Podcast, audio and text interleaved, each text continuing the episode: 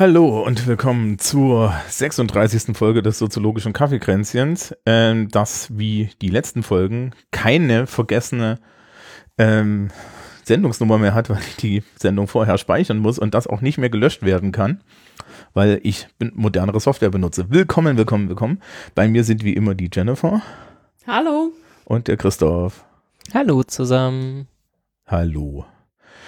So, bevor es losgeht, machen wir noch schnell die Hausmeisterei. Wir haben ja vor einem Monat äh, die Hörerschaft, die Hörerinnenschaft gefragt, ähm, ob sie, äh, dass sie mal auf diese, auf eine Abstimmseite geht und ähm, sagt, ob sie uns denn irgendwie live sehen möchte. Und ähm, ich habe die Downloadzahlen und die Abstimmzahlen liegen ungefähr die, die Abstimmzahlen mal 100 wären eine konservative Rechnung der Hörerschaft. Also es waren jetzt nicht viele Menschen, die abgestimmt haben. Dem, äh, und die meisten Menschen haben Nein gesagt, also schließen wir daraus, dass ihr das nicht möchtet. Wer, dem, wer sich dem nicht anschließt oder zu den knapp 27 Menschen gehört hat, die gesagt haben, sie möchten das gerne, darf jetzt schreien, aber meine Güte, also das ist die einzige Möglichkeit, wie wir irgendwie an Feedback kommen und wir haben halt keins, keins gekriegt. Also ja. Ich muss zugeben, es tut mir nicht so richtig leid, dass wir das nicht machen. Ich, mir war das ja von Anfang an was, ich weiß nicht, ich bin da irgendwie komisch, glaube ich. Ja. Mit dem, dass irgendwie nicht, dass mir das unangenehm wäre, weil hm, ich habe noch nicht ganz ergründet, äh, woran es liegt. Vielleicht könnten betreffende Hörende, die sich jetzt fragen, woran es liegen könnte, in unsere Sendung Fame reinhören von, keine Ahnung, vor ja. zwei Jahren oder so. Ich glaube, genau. da, da, warst du, glaube ich, ähnlich unterwegs. Ja. Ja. ja, gut, da warst du aber verwirrt davon.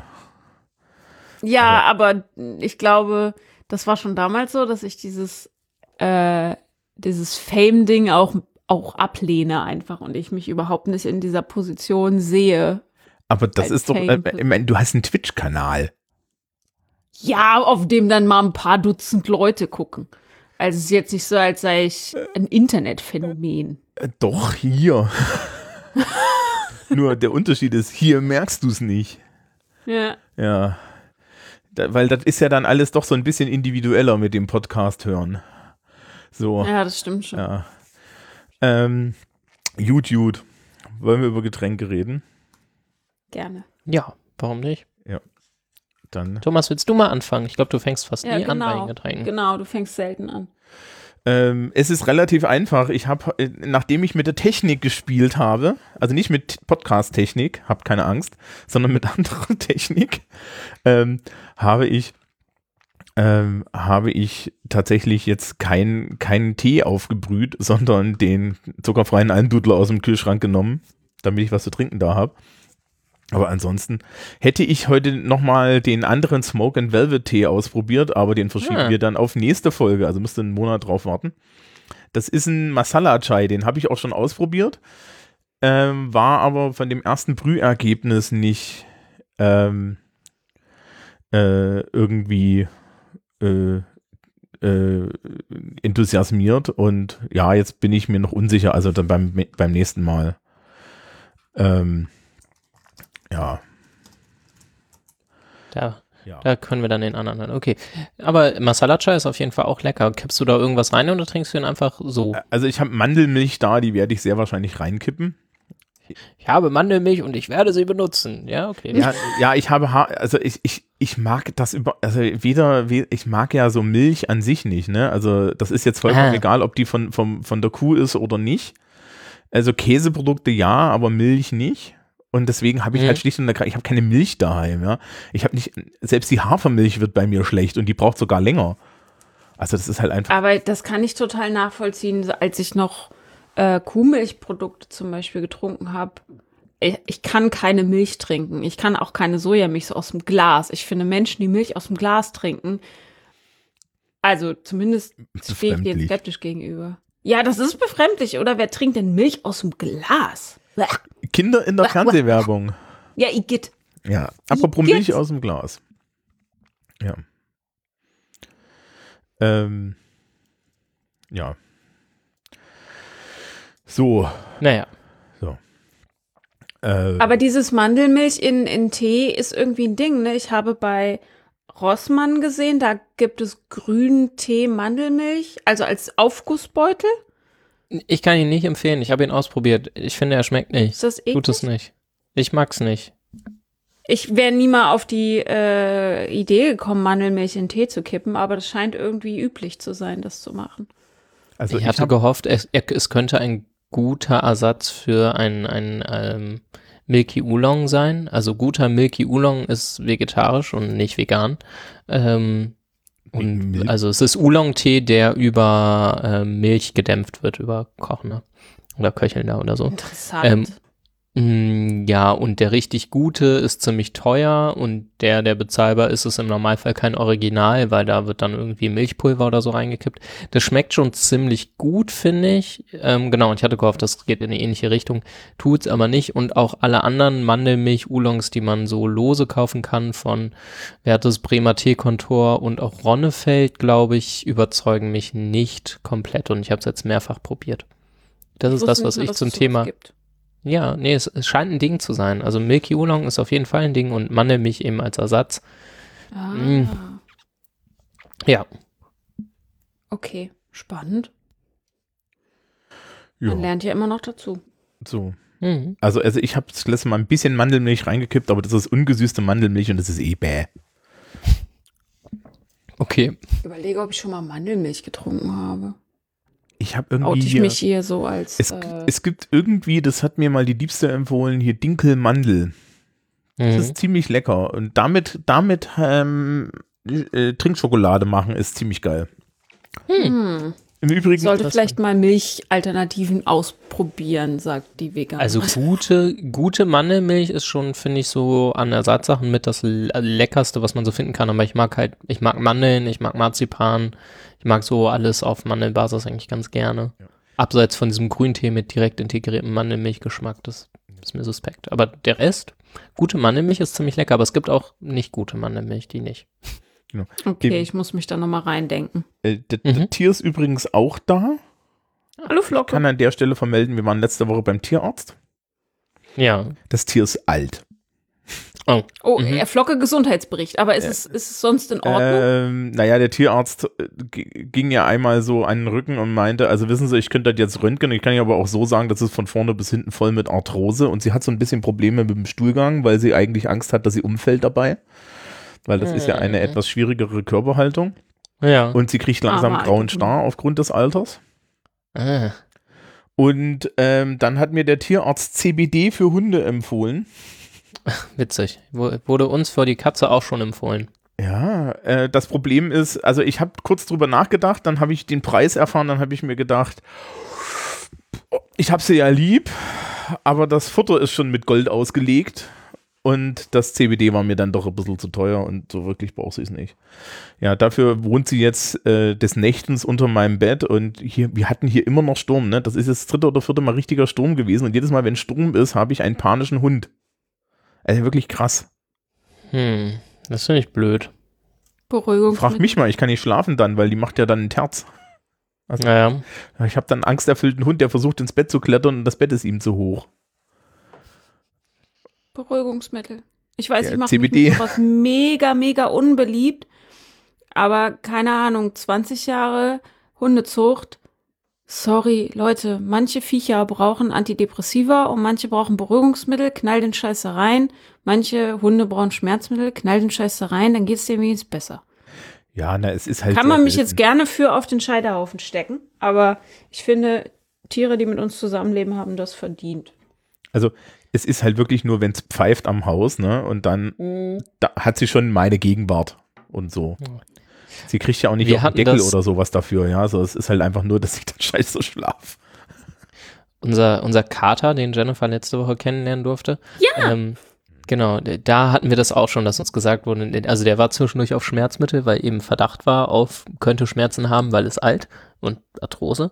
Ähm, Und da wurde uns auch gesagt, naja, aber Schmerzmittel, ne, müssen sie aufpassen, es geht immer auf den Organismus, so als wäre das so.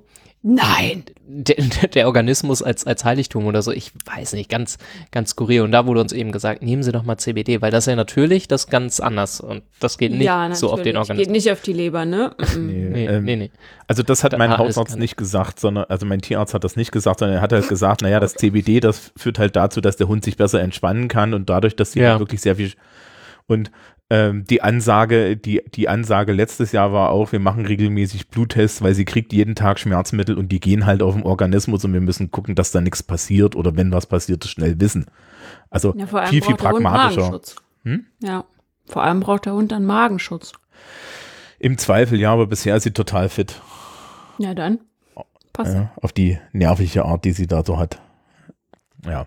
Aber du hast recht, Christoph, irgendwie mit, mit äh, Haustieren, da ist so ein komischer Natürlichkeitsanspruch, der Unfassbar. sich durch die ganze Haustier- und auch zum Teil Nutztierhaltung zieht. Das ist total verwirrend.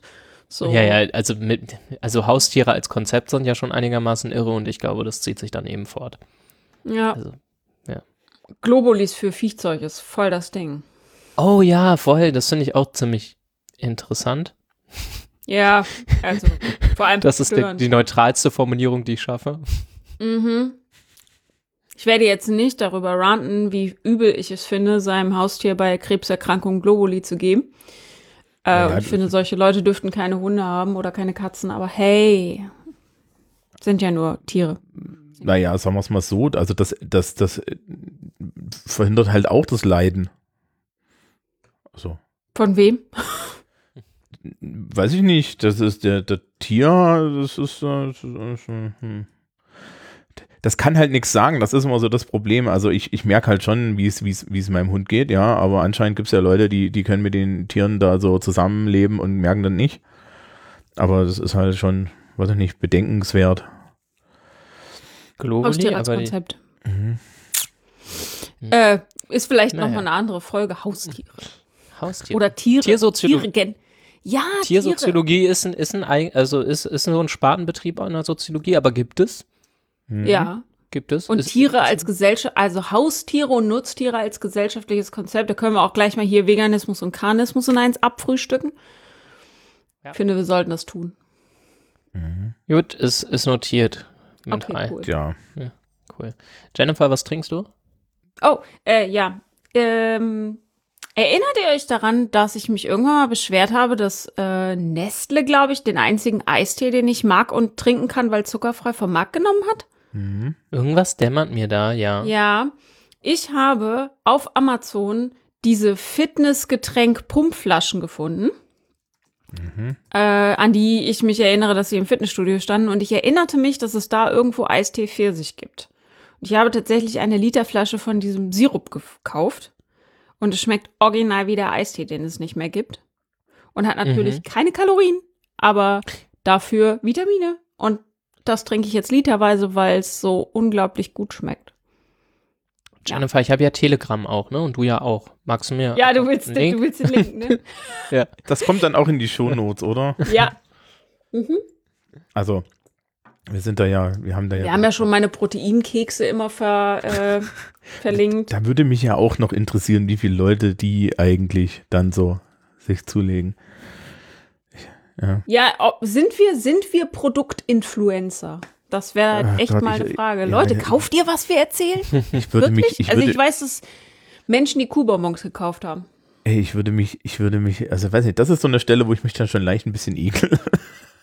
so ein bisschen. Ja. Also zumindest Twitter und Instagram weiß ich, dass Menschen mir Dinge nachkaufen, wenn ich das sage, dass das gut ist. Das war aber von Anfang an so. Ja. Keine Ahnung warum. Wenn ich sage, das ist gut, dann kaufen die Leute das. Warum auch immer. Leute, vertraut mir doch nicht. Das ist doch dumm. Hm. Hm. Oh, und ich habe eine neue Kaffeemaschine. Tada, kein Fehler. Oh ja. Ja, und was trinkst du jetzt? Du trinkst jetzt Sirup aus der Kaffeemaschine? Ja, weil ich tatsächlich ähm, versuche nur noch so sechs bis acht Tassen Kaffee am Tag zu trinken, weil ich äh, nach, ich war jetzt gerade fünf Tage zu Hause in ähm, Schutzquarantäne und hatte dann sehr viel Zeit in meiner Wohnung zu, mit meinem neuen Vollautomaten, was dazu führte, dass ich dann nachgucken musste, wie viel Liter in meinen Wassertank von der neuen Kaffeemaschine passen, feststellte, Mhm. dass ich anderthalb Liter Espresso am Tag trinke und dachte, wow, okay, das ist selbst für dich ein bisschen, bisschen krass. So, passt da mal, also Maß halten, Fräulein. Deswegen, ich habe meine Kaffee, meine Kaffees für heute schon aus. Weil der neue Kaffee ist super. Und leider trinke ich dann. Und sie macht jetzt auch automatisch so Milchschaum und so. Heißt nur noch draufdrücken und dann hat man Cappuccino, was dazu führt, dass ich auch nicht mehr so. Also, ich vergesse dann immer das Essen, weil diese Milchschaumgetränke sind für mich eher was zu essen als was zu trinken. Sie haben auf jeden Fall deutlich mehr Mahlzeitcharakter als. Genau, und dann trinke ich halt einen Kaffee Ja. und esse aber nichts. So, dann schaffe ich halt mein, mein Protein am Ende des Tages nicht, weil ich die ganze Zeit nur Kaffee gesoffen habe. Und äh, versuche mich da etwas zu disziplinieren, mich nicht nur von Kaffee und Schokolade zu ernähren. Weil Okay. das ist nicht gesund, liebe Kinder. Macht das nicht. Tut, was ich sage, nicht, was ich tue. Das hat auch schon jemand zu mir gesagt. Ja. Dass, dass ich so unterwegs bin. Im Sinne von, Das- tut, was tu, ich tu, sage. was ich sage, nicht was ich tue. Ah, Also gerade in Sachen so, so Kaffee und so sollte man vielleicht mir nicht nacheifern. Ich weiß nicht, ob das nicht irgendwann, auch wenn wir ja festgestellt haben, dass ich gar keinen Koffeinentzugskopfschmerz kriege, sondern einfach nur vergesse zu trinken und dann einfach anderthalb Liter Flüssigkeit am Tag fehlen, wenn ich keine Kaffeemaschine habe, ähm, glaube ich, dass man für diese Mengen an Koffein geboren sein muss. So. Und sollte mir das nicht aus dem Jennifer Stand the Chosen. One, ja. Nee, tatsächlich eine Chosen Family. Mein, mein Hm. Bruder trinkt ja auch äh, literweise Energy Drinks, ohne dass das irgendeine Wirkung beim hätte. Meine Mutter trinkt ja auch literweise Kaffee, so zwei bis drei Liter am Tag. Und meine Schwester ist genauso drauf. Also Koffein hat bei uns einfach überhaupt keinen großen mess messbaren Effekt. So. Und damit liebe Und ich hatte, ich hatte das schon mal nachgeguckt. Es gibt tatsächlich eine äh, Genmutation, die dafür sorgt, dass man Koffein einfach nicht so gut äh, verstoffwechselt und dann wirkt das nicht so dolle. Und Ja. mittlerweile habe ich die Theorie, dass wir das haben, weil es ist wirklich beeindruckend, wie viel Koffein man in uns reinschütten kann, ohne dass irgendwas passiert. Wirklich gar Ja. nichts. Wir schlafen auch alle gut nach so einem doppelten Espresso. Kein Problem. Also da ist irgendwas kaputt, das funktioniert irgendwas nicht so, wie es soll. Okay. Christoph, was trinkst du? Ja. Äh, ich trinke, ich habe euch ja schon im Chat davon erzählt, diesen lustigen äh, Oolong mit äh, Osmanthusblüten drin, der mir aus Thailand im Direktimport mitgebracht wurde. Das ist der, der nach Blumen schmeckt, oder? Nach, nach also so Blume. wirklich nach süßer Blume. So wie Aber na, Blume. genau, nach so klebrig süß, süßer Blume. Eigentlich so Blumen, wo so, man, man geht so rein und wir gucken, ah, riechen die nach was? Und dann zuckt man sofort so ein bisschen zurück, weil man merkt, oh ja, das ist ja nah am, an zu viel. Oh, wie, Genau, den, wie Lilien, wenn sie aufgehen, oder? ja, ja, sowas, ja. Ja, okay. Hm? Oh, naja, das mache ich. Und, und dazu habe ich so eine, so eine Gepa irgendwas Mandel-Orangen-Schokolade. Genau. Denn wir wissen alle, Mandel-Orangen-Schokolade ist ziemlich gut. Ja, ich habe nur normale Schokolade hier. Aber auch mal nicht die, äh, ich bin, bin untreu geworden, weil ich nicht zu Aldi gekommen bin. Äh, Moment. Ähm, von Edeka.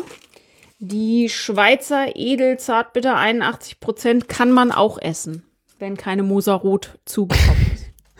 Sofern sie keine Moserot zur Hand haben. Ja. Ja, genau. Ich bin da relativ äh, eingeschränkt in meinem Schokoladenkonsum. Ich finde tatsächlich nicht, dass äh, viel andere Schokolade gut schmeckt. Und vor allem teure Schokolade einfach nicht. Sorry. Wenn dir Moserot gut schmeckt, könntest du Stork ausprobieren, weil offenbar produzieren die Moserot. Interessant. Aber äh, gibt es Halt vegane Stork- Storkschokoladen? Das ist die, die, die spannende Frage. Das habe ich mich gerade auch gefragt, ob die irgendwie Marken, was haben die denn? Äh, ich weiß es nicht. Naja, man könnte sich da auf jeden Fall Aufregend. orientieren. Ja, sehr. Storkriesen fand ich früher super. Also sollten die äh, irgendwann mal vegan produziert werden. Ich wäre ja dabei. Oh, Storkriesen sind sch- großartig. Ja. Aber nicht vegan. Scheiße. Hm. Man macht schon was mit so. Ja, nee, das sind doch die Kuhbonbons genauso gut. Oh, Kuhbonbons sind echt lecker. Cool. Meine Güte. Die Schokokuhbonbons mit den Steinchen drin? Uh, ja, ich hatte beide und ich finde beide gut. Mhm. Ähm, aber ich glaube, ich finde die Vanille noch ein bisschen besser. Ich weiß aber nicht genau warum. Vielleicht, weil sie cremiger sind. Ja. Naja, ne, Geschmack. Schwieriges Thema. Ja, ist ja halt auch individuell. Aua, aua. Oh, so. Ich habe dann mal die Kapitelmarke gesetzt. Hm. Ah. Oh, die war hart. Das waren die harte, Hörenden können harte, ja auch von, von Anfang an auf diese schmerzhaften Brücken zufiebern, weil die, die, die wissen ja von Anfang an, ja. worum es geht eigentlich. Wann kommt sie? Wann zieht Wann er die kommt? Handbremse und schlägt das Lenkrad ein? Jetzt. Yeah. Diese, diese Aufnahmesoftware, ne? Da ist so eine riesengroße rote Uhr. Ja. ja. Und nachdem ihr diejenigen seid, die ja an bestimmten Stellen dann immer schon so sagen, ja, also, ne, und hier so, ne, muss ich ja dafür gucken, dass das Pacing stimmt. Ja. Also, okay. Vielleicht, vielleicht haben wir jetzt das Publikum desillusioniert, dass es auf die Idee kommt, nein, das läuft alles natürlich. Also manchmal, manchmal ist es natürlich, manchmal mhm. nicht. Wenn man uns natürlich in einen Chatraum zusammensetzt und erwartet, dass wir irgendwo zum Punkt oder zum Thema kommen, ist das, glaube ich, eine äh, Hoffnung, die wir relativ zügig enttäuschen würden. Ach, das glaube ich gar nicht. Ich glaube, wir, glaub, wir würden schon irgendwann zum Thema kommen. Das dauert nur ein bisschen. Ja. Und die Frage ist, ob wir ja. bei dem Thema ankommen, zu dem wir uns getroffen haben. Ja. Ich glaube nee. nämlich nicht. Ach, Vielleicht das hängt ein bisschen davon manchmal. ab, ob man Anschlusstermine hat. Das finde ich, ist, das ja, treibt es bei mir in, in die eine ja. oder andere Richtung. Aber gut. Ja.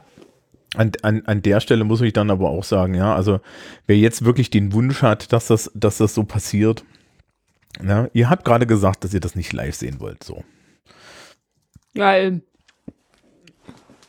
das wäre ja, das wäre ja dann, das wäre ja dann ernsthaft lustig, ne, so Open End. So, mit so einer Kaffeemaschine. Nicht von der, der Zeit diesen Podcast, dieses so, äh, den, den, keine Ahnung, ist auf jeden Fall das Podcast-Konzept, dass zwei, die Menschen reden und es gibt ja. irgendein oh Escape-Word quasi und erst dann, wenn das gesagt wird vom Gast. Ja, die haben ja, die, die, haben ja einmal abbrechen müssen, weil einer aus Versehen das sofort gesagt ein hat. Ein Escape Word? Ja, also das Ja, so ein Safe Word quasi, so ein Buzzword. So, wir, wir einigen uns auf, keine Ahnung, Kohlrabi-Stern vorher. Und erst wenn ich Kohlrabi-Stern im Podcast unterbringe, ist der Podcast vorbei. Und das kann dann halt auch mal elf Stunden oder so dauern. Ja, also ähm, das What? heißt, das Was heißt. Was ist denn für ein Konzept? Das Ding heißt alles gesagt, glaube ich, oder so, ne? Ja, genau. Und ähm, es hat zwei Eigenschaften, die ich total spannend finde. Das erste ist, äh, ich kann es nicht hören, weil allein der Dünkel der beiden Zeitredakteure, die da sitzen und halt wie halt so Chefredakteure so sind, sind, ne?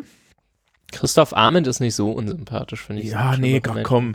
Die saßen dann, die sitzen dann halt in irgendeiner Wohnung rum und dann so, weißt du, ab Stunde zwei, ach, wollen wir mal den Rotwein aufmachen? Und ich denkst dir so, ach du Scheiße. Und dann, und ich die einzige Folge, die ich, die ich echt gehört habe, also wo ich dann anfing zu skippen, weil es unerträglich wurde, war die mit Rezo. Und nach acht Stunden Rezo weißt du, mehr musst du mit Rezo dich nicht mehr unterhalten. Das ist, glaube ich, das einzig Positive. Aber die haben auch schon. Ich kann leider auch dem, dem Rezo-Hype nicht so richtig folgen, ne? Na, das, also. Pro das Problem ist, der hat halt ein sehr gutes Video gemacht zu einem Thema und danach haben sich alle gedacht, er ist zu anderen Themen genauso spruchfähig. Mhm. Ja. Ist er also er ist so ein bisschen Galionsfigur einer, einer Generation, für die er gar nicht sprechen kann.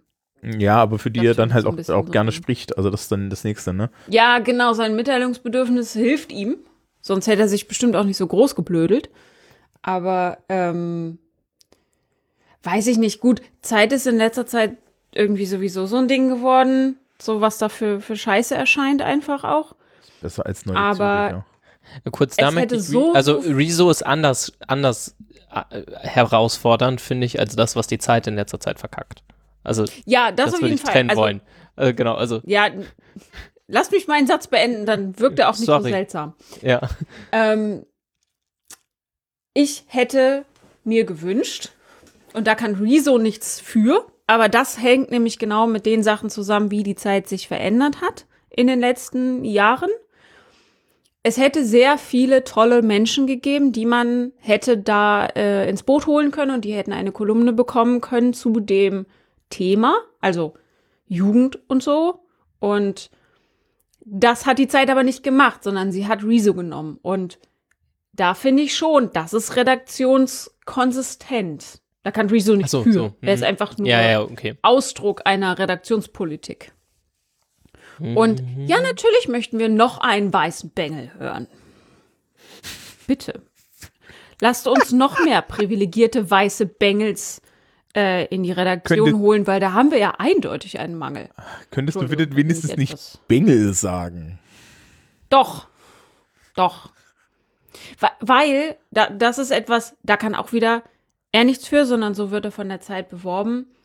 Rezo und ich sind altersmäßig nicht so weit auseinander. Und trotzdem wird er vermarktet als junger Bursche, als Bengelchen. Ja, ja, klar, das liegt aber daran, dass du keine blauen Haare und so eine Mütze auf hast. Ich wollte gerade sagen, Riso und Jennifer, eine Person ist seriös, wählen sie jetzt aus. Seien Das- Sie vorsichtig in der Das ist, Auswahl. das, ist, das ist besonders witzig, weil vorhin auf Instagram ja, Jennifer sich gewundert hat, wann ihr jemand sagt, dass sie, dass sie doch mal seriös aussehen. naja, zumindest, dass ich nicht angemessen angezogen bin. Weil ja, tatsächlich hat sich noch niemand getraut, zu mir zu sagen, ähm, haben Sie, also gehen Sie mal nach Hause, ziehen Sie sich um. Ne? Ja, aber das ist ja auch So- individuell.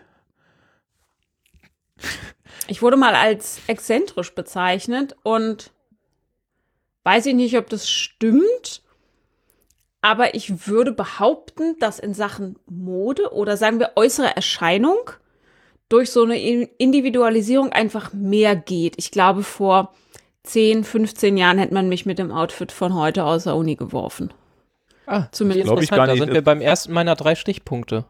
Ja, aber, aber schwarz ist, Individualisierung. aber schwarz ist doch, also schwarz ist respektabel. Als ich angefangen habe, Lehr Lehrkraft zu sein, habe ich irgendwie, ich habe immer, ich habe immer noch so Trekkinghosen an, an der Arbeit, hauptsächlich, weil sie praktisch sind und weil sie nicht so auffallen. Mittlerweile halt so QWERTY-T-Shirts, ne, das ist so meine, also, so, so meine Idiosynkrasie. Und natürlich bin ich mittlerweile irgendwie zutätowiert und zugepierst, aber ähm, generell, äh, schwarz ist doch immer respektabel, also da kannst du doch nichts falsch machen. Ja, ich glaube, es ging heute Morgen, als ich diese Insta-Story aufgenommen habe, ging es nicht unbedingt um die Farbe, die ich trage, sondern mehr um den hautengen Leder-Bleistiftrock und das, den cropped Pullover, der meinen Bauchnabel zeigt, ähm, zu den Altercore Heels. Ich Ähm, glaube, das alles zusammen war ein bisschen viel. Vor allem, weil ich so ein mega ausladendes Heck habe. Da muss ich ein, Das sieht in einem Bleistiftrock immer sehr auffällig aus. ähm, Aber gegen das Heck kann ich nichts machen. auch, auch auf die Gefahr hin, auch auf die Gefahr hin, dass ich jetzt Männerpunkte einsacke, aber das, ist mir alles nicht aufgefallen. Ich fand das, das da alles ja, also zumindest, zumindest, also, also es war, war, also, also, ne, ich kriege jetzt gleich wahrscheinlich wieder zu hören, ja, Thomas, du bist auch einer von diesen Subkulturellen wie ich, ja, aber Ich wollte gerade sagen, Thomas, du bist auch nicht der Referenzpunkt dafür. Ja, Ja. jedes Mal dieses Argument. ja. Ja, Aber ist ja Christoph, so. Du hast eine Liste? Christoph hat eine Liste. Drei Stichpunkte. Okay. Und Hm. sie passen auf ein, was ist das? Ah, Ein sechs Bierdeckel, mal sechs quadratischen, ja, auf ein Bierdeckel. Auf einen Bierdeckel. Du möchtest also auch, Podcast-Episode auf, der Bier, auf dem Bierdeckel, genau. D- Das ist mein Wahlprogramm. du, du möchtest, du möchtest also eigentlich gerne auch Vorsitzender der CDU werden. Nee, so alt ist Christoph dann doch nicht. Nein. Weder innen noch außen. Das passt einfach nicht. Irgendwie wird das heute mit dem Thema nicht so wirklich was, ne? Hm. Wa- Welchen Punkt habe ich denn gerade schon auf deiner Liste Ja, das wär abgehakt interessant. quasi? Freisetzung hast du abgehakt oder angefrühstückt. Genau, weil also das Thema habe ich ange Oh. das, das Thema habe ich angeschleppt. Genau. Ich habe nämlich gedacht, worüber, worüber könnten wir noch mal reden? Thomas hatte zwischendurch den kurzen Anflug der Sorge, dass wir vielleicht, vielleicht haben wir Gesellschaft durchbesprochen und Jennifer und ich so, äh, nein. Und dann haben wir so einen Haufen Themen reingeworfen und mir ist eben Individualisierung reingefallen. Ich weiß gar nicht mehr warum genau, aber ich habe hier so ein Buch, das ist von der Buchhandlung am Kübelmarkt das erste Mal verkauft worden, äh, in Bruchsal und man hatte damals noch vierstellige Telefonnummern. Ähm, Uh. Also es ist die Risikogesellschaft von Ulrich Beck. Ach Gott. Äh, ja. Genau. Und äh, ich dachte, da, darüber könnten wir ja mal so ein bisschen reden. Mich hat, glaube ich, im Prinzip einfach nur interessiert, wie er das Ganze einordnet. Also man kann ja so ein bisschen sich überlegen, glaubt man äh, so ja, Gesellschaftsbeschreibungen über so Klassen- und Schichtzugehörigkeit sind tendenziell wieder wichtig, nicht mehr wichtig, egal geworden, wann ist das passiert, oder sind wir alle nur noch als äh, statistische Einzelpunkte zu erfassen und deswegen brauchst du diese Großbeschreibung nicht mehr. Und genau, ich habe in ein, zwei Hausarbeiten und so reingeguckt. Und Ulrich Beck hat eben ähm, hat gesagt, okay, Individualisierungsprozesse gibt es. Äh, die Industriegesellschaft ähm, nach, dem, nach dem Zweiten Weltkrieg bricht so ein bisschen auf und die Moderne äh, vervollständigt sich und holt sich komplett ein.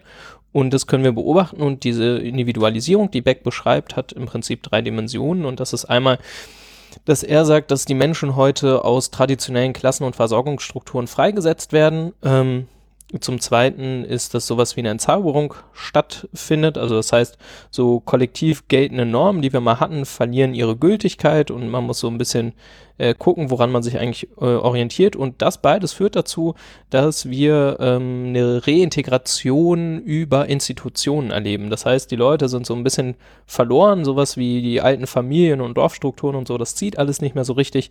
Und das heißt, wir sind alle verwiesen an äh, Institutionen und Organisationen wie zum Beispiel Schule oder Universität, aber auch den Arbeitsmarkt. Und das führt dazu, dass wir alle so ein bisschen Bastelbiografien haben.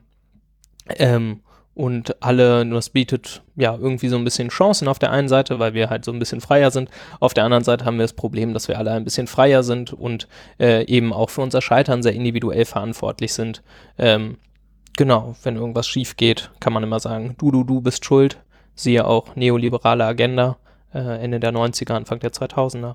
Genau, und so bin ich da drauf gekommen und ich dachte, was sagt ihr dazu? Dazu muss man ganz kurz noch sagen, Ulrich Beck hat nie gesagt, dass es keine Ungleichheiten mehr in der Gesellschaft gibt. Also er sagt nicht, wir sind jetzt alle individuell und äh, es gibt keine soziale Ungleichheit mehr, nur die lässt sich eben über Klasse und Schicht nicht mehr so gut erfassen. Sie trifft den Kern des Ganzen nicht mehr so richtig. Das als Wir sind jetzt individuell scheiße dran. Hm, ich glaube, der wurde eingeholt. Wer wurde eingeholt? Naja, also zu der Zeit, wo er das geschrieben hat, kann ich. Wann war das nochmal? Das war irgendwie mittlere 2000er, ne? Nee, also er hat es geschrieben, 1983 ist Jenseits von Stand und Klasse, glaube ich. Das ist ein Aufsatz erschienen. Mm, und ja, dann ich mein, hatte die er. Genau, und die Risikogesellschaft ist dann 86 erschienen und die ist ziemlich durchgestartet, weil da steht Risiko dran und was ist 86 noch passiert? Reaktorkatastrophe von Tschernobyl. Ja, bei mir ähm, nicht, ich bin ja aus dem Osten. Ja, bei, bei dir gab es die vielleicht nicht. Aber ne, da war halt Nuklearkatastrophe und haben die Leute gedacht, uiuiui, und dann hat das eben in der Öffentlichkeit so verfangen. Also, ja, konnte ähm, man nicht so richtig planen. Ich dachte, das wäre später. Ich, ich, hm? ich, verstehe, wie man aus der Situation der 80er heraus, also da gibt es ja sehr, sehr viele Theorien, die auf genau das abzielen und die heute wieder rausgekramt werden, weil sie ja angeblich so passend sind. Ich verstehe, wie man in den 80ern Hedonismus, Manta-Kultur, bla bla bla, so etwas schreiben kann. Mhm. Mhm. Ähm, einfach weil es sich auch, weil es aussieht wie die Auflösung. Und ich frage mich das allerdings tatsächlich häufiger, weil ich, weil ich beruflich das immer wieder diskutiere. Wenn das in den 80ern, wenn das eine gute Zeitdiagnose war, in der, in der Zeit der 80er Jahre, dann mhm. würde heute, glaube ich, anders aussehen. Ich bin tatsächlich in der Frage immer so ein bisschen hin und her gerissen, mhm. weil gut, ähm, dass du gerade neoliberale Agenda gesagt hast, weil das ist etwas, was gestern, gestern ging, glaube ich, ein Tweet rum von wegen, ähm, wen soll man als wohlhabende Mittelschicht heute noch wählen? Irgendwie sowas kam von so einem FDP-Fuzzi. Ähm, mhm. Wo mein, mein Verständnis, ne, ich bin so eine kollektivistische Person, glaube ich. Also ich, in, in meiner Brust leben zwei, schlagen zwei Herzen. Und eine davon ist, Entschuldigung, man wählt doch nicht für sich selbst. Man wählt eine Gesellschaftsvision und die misst sich an der Situation des schwächsten Glieds der Kette.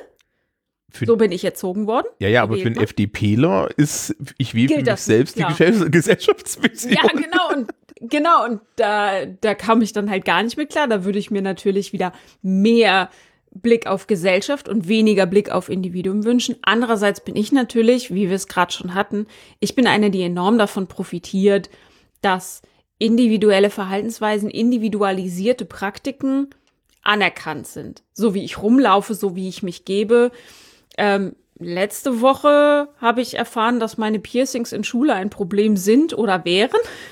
Hm? Mhm. Was ich ganz lustig finde. Ich war doch letzte Woche in der Schule, an einem ja. Gymnasium. Und ähm, naja, man bemerkte, dass ich da bin, sagen wir so. Eher negativ. Und fragte sich, was, was ich da suche. Und, was tut sie? Ähm, Warum ist so eine hier? Ja, genau. Und Christophs äh, lieber Mensch hatte dann noch eine Erklärung dafür, nämlich, also wie, wie ich halt aussehe, ne? Guckt er doch mal ins Gesicht. Ähm, was lustig ist, weil ich tatsächlich ganz oft vergesse, wie ich aussehe.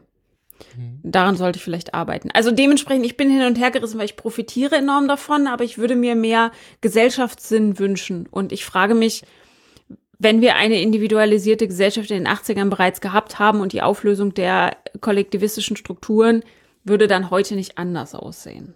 Also heute. Da habe ich jetzt gerade gedacht, man kann, aber das lässt sich doch eigentlich ganz gut kombinieren. Also ich finde es zumindest nicht, also man kann doch ganz gut äh, gemeinschaftlich dafür wählen, dass quasi jeder und jeder machen soll, kann und darf, was er sie möchte, sofern das niemandem anderen wehtut. Also weißt du, darauf, darauf kann man sich doch eigentlich ganz gut einigen. Die Frage ist, also ne? wenn wir bei, bei Beck und seiner Risikogesellschaft bleiben mhm. und seinem, das ist ja auch so ein bisschen. Also es war jetzt wirklich nur, das war nur der gedankliche Anstoß, ne? Also wir müssen nicht bei, ja, bei Beck klar. bleiben. Ne? Ja. Ähm, aber was mir da, was finde ich ein guter Diskussionspunkt ist, ist, dass Beck auch, so wie ich ihn in Erinnerung habe, ist ein bisschen her, als ich das gelesen habe, mhm.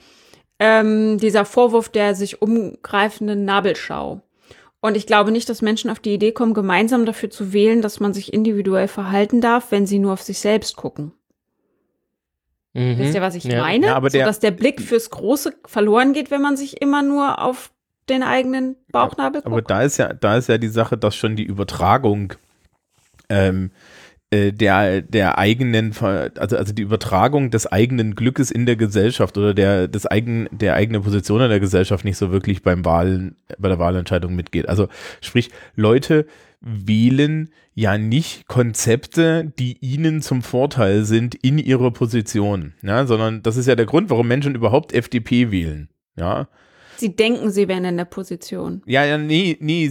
Oder, oder sie wählen das, weil sie hoffen, dass sie irgendwann mal in dieser Position mhm. sein wollen. Also mhm. ich erlebe das zum Beispiel in der Schule bei uns, dass du Schülerinnen und Schüler hast, die furchtbar neoliberal sich äußern. Ne? Und dann stehe steh ich halt da mit meinem Abstand und denke mir, ey, Alter, mal ganz unter uns. Du bist an der Fachoberschule, du bist schon im Schulsystem nicht ganz oben. Ja, wenn du irgendwie dein BWL an der, an der Fachhochschule studierst, landest du in etwas, wo viele Leute gerne hinkommen, nämlich in der mittleren bis oberen Mittelschicht. Aber du bist doch an keiner Stelle irgendwo jemand, der jetzt gegen eine Reichensteuer sein kann, weil da kommst du nie an, ja? Siehe, siehe gestern meine Instagram-Story, du bist näher, mhm. da, realistisch betrachtet bist du näher daran, obdachlos zu sein, als jemals Millionärin. Also hör auf, deine Unterdrücker zu glorifizieren bisschen Solidarität hier. Ja, und bisschen Klassensolidarität und ja, das ist es ja.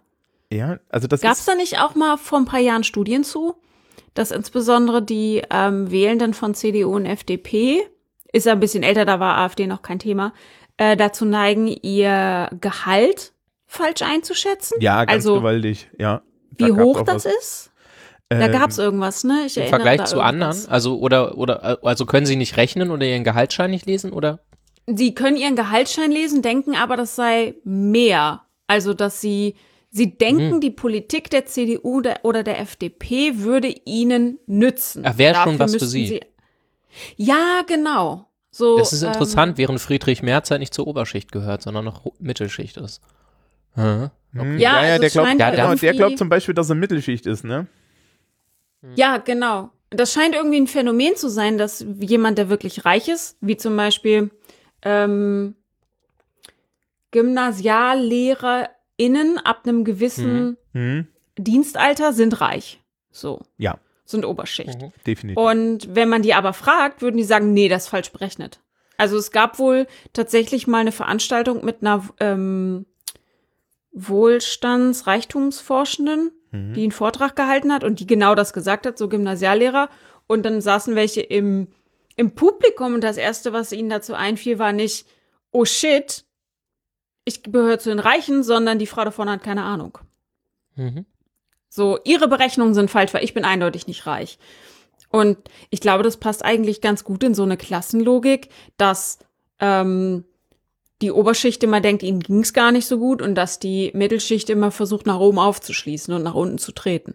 Ähm, also ich ich kann dazu mal sagen, ähm, die eine, eine Sache, die gerne mal auf, auf Unverständnis stößt, ähm, wenn ich die erzähle, also ich kenne, ne, ich, ich gehöre jetzt schon, und ich bin ja erst relativ wenig dabei, ne, in dieser Gymnasiallehrer, äh, Sparte, aber ich gehöre von meinem Bruttojahresgehalt zu den 10% der reichsten Deutschen. Mhm. Einfach, wenn du in die Statistik guckst. Da kommen die Leute schon immer an und sagen, aber du verdienst doch gar nicht so viel. Ich sage, ey Leute, ja, das Durchschnittsgehalt ist die Hälfte meines Nettogehalts, ist das Durchschnittsgehalt in Deutschland. Mhm. Ja, ganz realistisch. Mhm. Und ähm, das wird nur mehr. Und ihr müsst immer bedenken, das sind die 8 Millionen reichsten Deutschen, sind die 10 Prozent. Das mhm. eine Prozent, das sind die, das sind so die Friedrich Merzens, ja, das sind so diese, diese, diese, diese Milliardäre. Aber trotzdem, also ich, ich habe feste Kosten im Monat, das ist das Gehalt eines normalen äh, Menschen im Einzelhandels. Ja.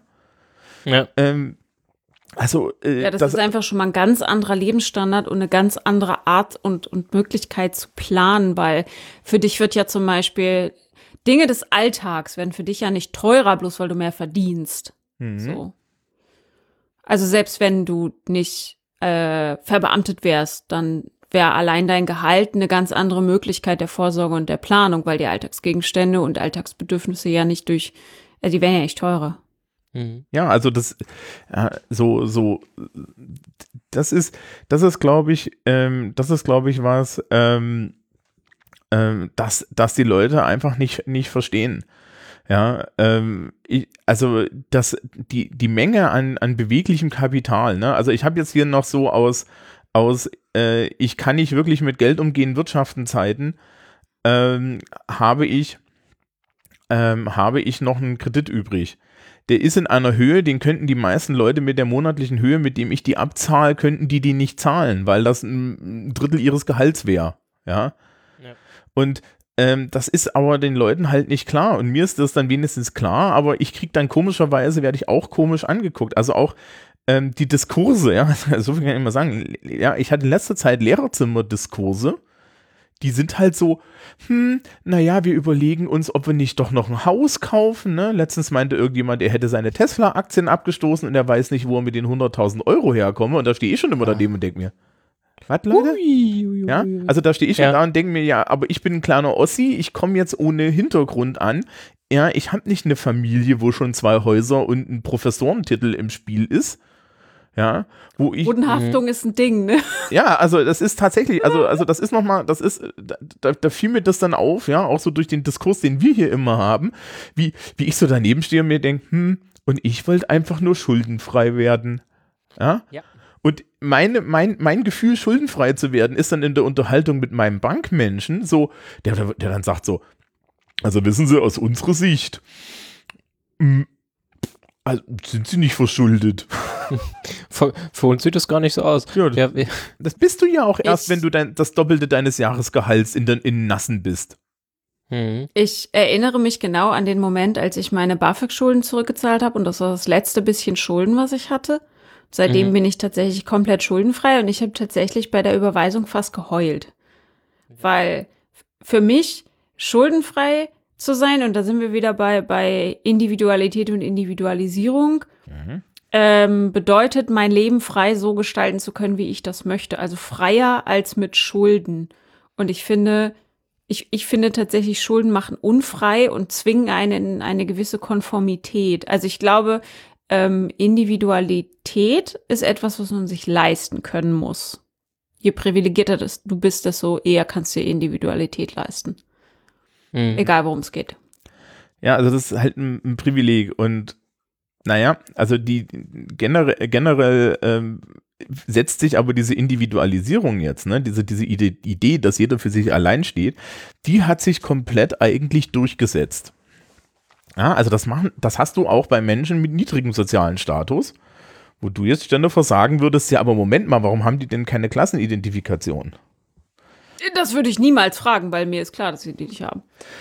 Und äh, da muss ich dran denken, ich hatte mal einen Text, den kann ich auch verlinken, äh, der ist schon ewig alt und der, äh, der hieß äh, Der Abschied vom, äh, vom Hautwiderspruch und Marx der bezieht sich auf, äh, auf Marx und Marx sagt dann halt, okay, der Hauptwiderspruch in der Gesellschaft ist halt der zwischen der Bourgeoisie und äh, dem Proletariat, also zwischen denen mit den Produktionsmitteln und denen mhm. ohne. Und den gibt's nicht mehr, weil alle Menschen, die heutzutage definitiv eigentlich Proletariat sind, ähm, die halten sich eigentlich auch für kleine Unternehmer. Ja, also ja, weil das die, da, weil das die Kernidentität in einem in einem neoliberalen System ist, was auf Employability setzt. Dann Damit bist du kleiner dann, ne? Unternehmer. Ja. Ja, und also das wäre wär tatsächlich auch, um da nochmal drauf zurückzukommen, dann auch die, also da ist man bei Beck auf jeden Fall, der ja sagt, okay, daraus aus dem, mhm. aus dem Ganzen äh, resultiert halt, du hast eine, eine Bastelbiografie, also du musst deinen eigenen Lebenslauf stricken, der ist halt nicht mehr durch den Beruf deiner Eltern vorgegeben und so weiter und äh, durch deinen Wohnort, sondern du bist halt komplett selbst verantwortlich. Ähm, und das ist im krassen Sinne modern. Das ist, mhm. das ist halt Aufbrechen von, von jeglichem Standesdünkel und äh, entsprechenden Zugehörigkeiten. Mhm. Ich glaube, ja. das Aufbrechen von diesem Standesdünkel und von diesen festgefahrenen Biografien sind natürlich Chancen für einige wenige. Also damit werden andere Dinge möglich damit bist du nicht gescheitert, wenn deine Firma pleite geht. Dann suchst mhm. dir einfach was anderes. Oder ähm, Umschulungen werden leichter, weil ein Bewusstsein dafür entsteht, dass man nicht den Rest seines Lebens ein und denselben Job macht. Aber damit fällt natürlich auch was weg, was vorher für Sicherheit und Planbarkeit gesorgt hat. Und darunter leiden dann natürlich die, die am wenigsten privilegiert sind. Also das als große Freiheit zu verkaufen, ähm, ist, glaube ich, illusorisch, weil egal wie oft man sich von diesem Klassenbegriff verabschiedet, wir werden immer eine Unterschicht haben. Ja, das da stimmt. ne? Also ich glaube, da muss man ein bisschen, die, die Chancenseite ist, glaube ich, vielleicht nicht unbedingt im ökonomischen Bereich zwingend zu suchen, sondern eher in dem, mhm. was, was man vielleicht ne, mit Habermas Lebenswelt oder so nennen könnte. Ähm, ja. Also, ne, also Ehe für alle ist halt durchgesetzt. Ähm, Menschen dürfen auch, auch wenn es ökonomisch extrem schwierig ist, Kinder alleine großziehen und werden zumindest mal nicht mehr so krass geschämt wie früher. Ähm, so, also ich glaube, da hat sich halt einiges verschoben und das kann man durchaus auch als Errungenschaft verstehen, auch wenn da natürlich viel zu tun bleibt. So, aber ich glaube, da hat sich halt auf jeden Fall äh, in, seit der Nachkriegszeit einiges getan. Aber ja, ökonomisch, glaube ich, ist es, ist es schwierig. Man höre dafür unsere Folge zur Prekarisierung. Ja, ich glaube, da ist man wieder bei, ähm, dem mittlerweile schon etwas abgenutzten, aber immer noch wahren Spruch, dass man Sicherheit und Freiheit nicht gleichzeitig haben kann. Mhm. Also diese mhm. Sicherheit der planbaren Lebensentwürfe bedeutet halt auch weniger Freiheit. Mhm. So, wenn, wenn es vollkommen unakzeptiert ist, seinen Beruf in der Lebensmitte zu wechseln, dann bist du halt sicher in deinem Lebenslau äh, Lebensverlauf, aber du bist nicht frei, ihn zu ändern. Mhm. Also, aber mit einer Freiheit kommt natürlich auch mehr Unsicherheit und mehr mm, individualisierte Verantwortung. Ich würde nicht individuelle Verantwortung sagen, weil man kann Freiheit auch nicht individualisiert absichern. Wir müssen mhm. diese Verantwortung nicht Einzelnen aufbürden. Das ist eine, das halte ich für die größte neoliberale Lüge überhaupt. Dass bloß weil jemand individuelle Entscheidungen trifft, dass er auch individuell verantwortlich ist. Das halte ich für ähm, eine gefährliche da Idee. Da ist die andere Seite, was sich ja auch gegenübersteht, ist Freiheit und Gleichheit, ne? Weil die mm. Sicherheit, von der du gesprochen hast, ne, dass Freiheit also im Endeffekt Unsicherheiten ist oder Möglichkeiten eröffnet. Ähm, und das Gegending ist dann, dass ich Sicherheit habe, bedeutet aber auch, dass ich meistens dann eine höhere gesellschaftliche Gleichheit habe. Das ist ja so, ne, so Sozialismus-Ideen, ne, dass die Leute halt ja. alle so an ihren Orten sind der Widerspruch dazwischen ist, ist, ist schon politisch total schwer, der ist aber gesellschaftlich noch viel, viel schwerer, weil gleichzeitig, also die Leute wollen eine gewisse Menge an Freiheit und Individualisierung und auf der anderen Seite könnten sie aber eine gewisse Menge an Gleichheit und Einschränkung gebrauchen. Also es würde ja niemand auf die Idee kommen, jetzt zu sagen, ich möchte äh, die Vollindividualisierung und jetzt äh, das deutsche Krankensystem, ja, so fehlerhaft es ist, wegwerfen und wir gehen jetzt zum amerikanischen rein privaten System über. Das würde ja in Deutschland niemals machen. Also es gibt da so mhm. eine Grenze, ne? Mhm. Und äh, in den USA ist ja gerade der Kulturkampf ausgebrochen, weil doch jemand auf die Idee gekommen ist, ja, in Form von Bernie Sanders zu sagen, ja, aber wir könnten doch jetzt mal ein allgemein bezahltes Krankensystem machen. Mhm. Das finde ich übrigens gerade mit dieser, ähm, ich finde, dass man gerade an, an, ich weiß, das Thema ist ausgelutscht und wahrscheinlich, wenn diese Folge erscheint, kann es schon niemand mehr hören. Das kann wahrscheinlich jetzt schon keiner mehr hören. Aber an dieser ganzen Corona-Sache kann man, glaube ich, gerade gut sehen, wie unterschiedliche Systeme mit unterschiedlichen Ideen von Individualisiertheit umgehen. Dass zum Beispiel hier in Deutschland gerade niemand weiß, wer testet, aber das Problem nicht ist, dass es irgendwer bezahlt, weil irgendwer wird es bezahlen. Aber dass es in den USA das, das Thema viel größer und die Gefahr viel größer ist, weil die Leute den Corona-Test, der super teuer ist, in den USA super teuer ist, selber bezahlen müssten und sich deshalb nicht testen lassen, weil sie sich das nicht leisten können. Ja. Also vielleicht können wir dazu, zu dieser ganzen Gesundheitsthematik, äh, ich suche mal raus, die ähm, Last Week Tonight Folge mhm. mit dem mit der Krankenversicherung. Also die haben da, ich wusste das auch nicht en Detail, die haben da ein total absurdes System. Selbst wenn man krankenversichert ist und man ist in einem Plan drin, dann gibt es Krankenhäuser, die in deinem Plan sind, in deinem Netzwerk und Krankenhäuser, die da nicht drin sind. Das heißt, du kannst keinen Notarzt rufen, sondern du musst mit dem Taxi ins Krankenhaus fahren und selbst dann kannst du Pech haben. Das war der Fall in der Sendung dass der Arzt, der dich behandelt, nicht in deinem Netzwerk drin ist und du dann zu deiner Krankenversicherung nochmal 3, 4, 5.000 Euro bezahlen musst, äh, Dollar. Ja. Also wirklich absurdes System, was auf so ein, ja, das ist Individualisierung par excellence. Du bist für dich und dein Leben komplett selber verantwortlich und das ist Freiheit. Zu verrecken, weil dein Krankenhaus nicht in deinem Netzwerkplan ist, ist auch Freiheit und Individualität. So. Mhm. Auf der anderen Seite, ähm, die These hat Steffen Mau in seinem, wie heißt es denn, das, das metrische Wir, das Buch, äh, aufgemacht, ist, dass man jetzt halt so Stimmen hören kann, ne? Thema Krankenversicherung. Ähm, wir haben mittlerweile die Möglichkeiten, uns statistisch sehr spezifisch als Einzelpunkte zu erfassen.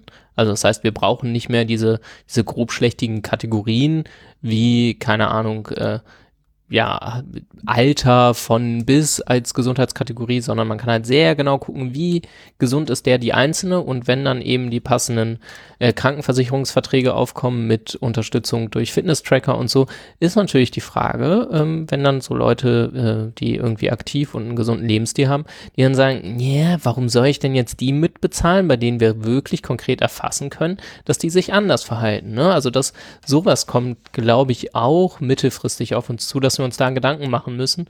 Und ich merke, dass ich da zumindest äh, ja auch, auch in eigene äh, ja, Schwierigkeiten renne, wenn ich dann so denke, naja, aber da draußen gibt es ja so viele Leute, die rauchen und ich rauche nicht.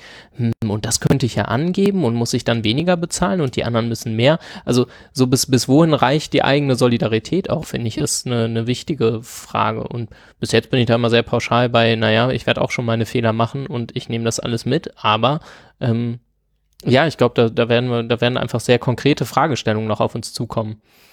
Ich bin und, da ja ähm, sehr radikal solidarisch, auch ähm, mhm. muss man leider zugeben, zu meinem eigenen Nachteil. Weil ja. für mich wäre es deutlich besser, ich wäre privat versichert. Ich bin aber aus Prinzip nicht privat versichert. Mhm.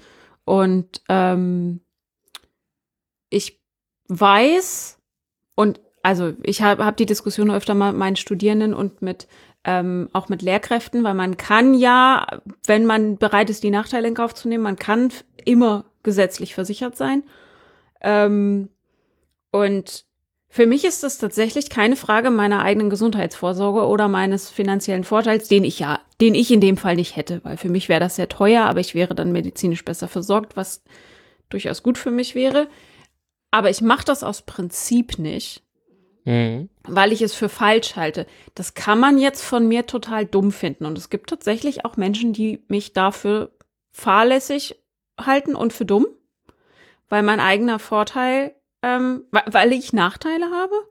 Mhm. Aber ich glaube, dass Solidarität, es gibt so schön Wettersolidarität und es gibt eine umfassende Solidarität und mhm. der gehört leider auch manchmal bist du halt nicht auf der Sonnenseite vom Leben. So.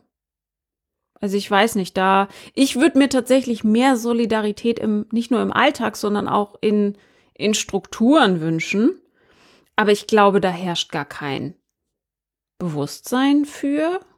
Und da sind wir auch, in die Richtung sind wir definitiv nicht sozialisiert in der Masse. Ich wahrscheinlich schon, so persönlich.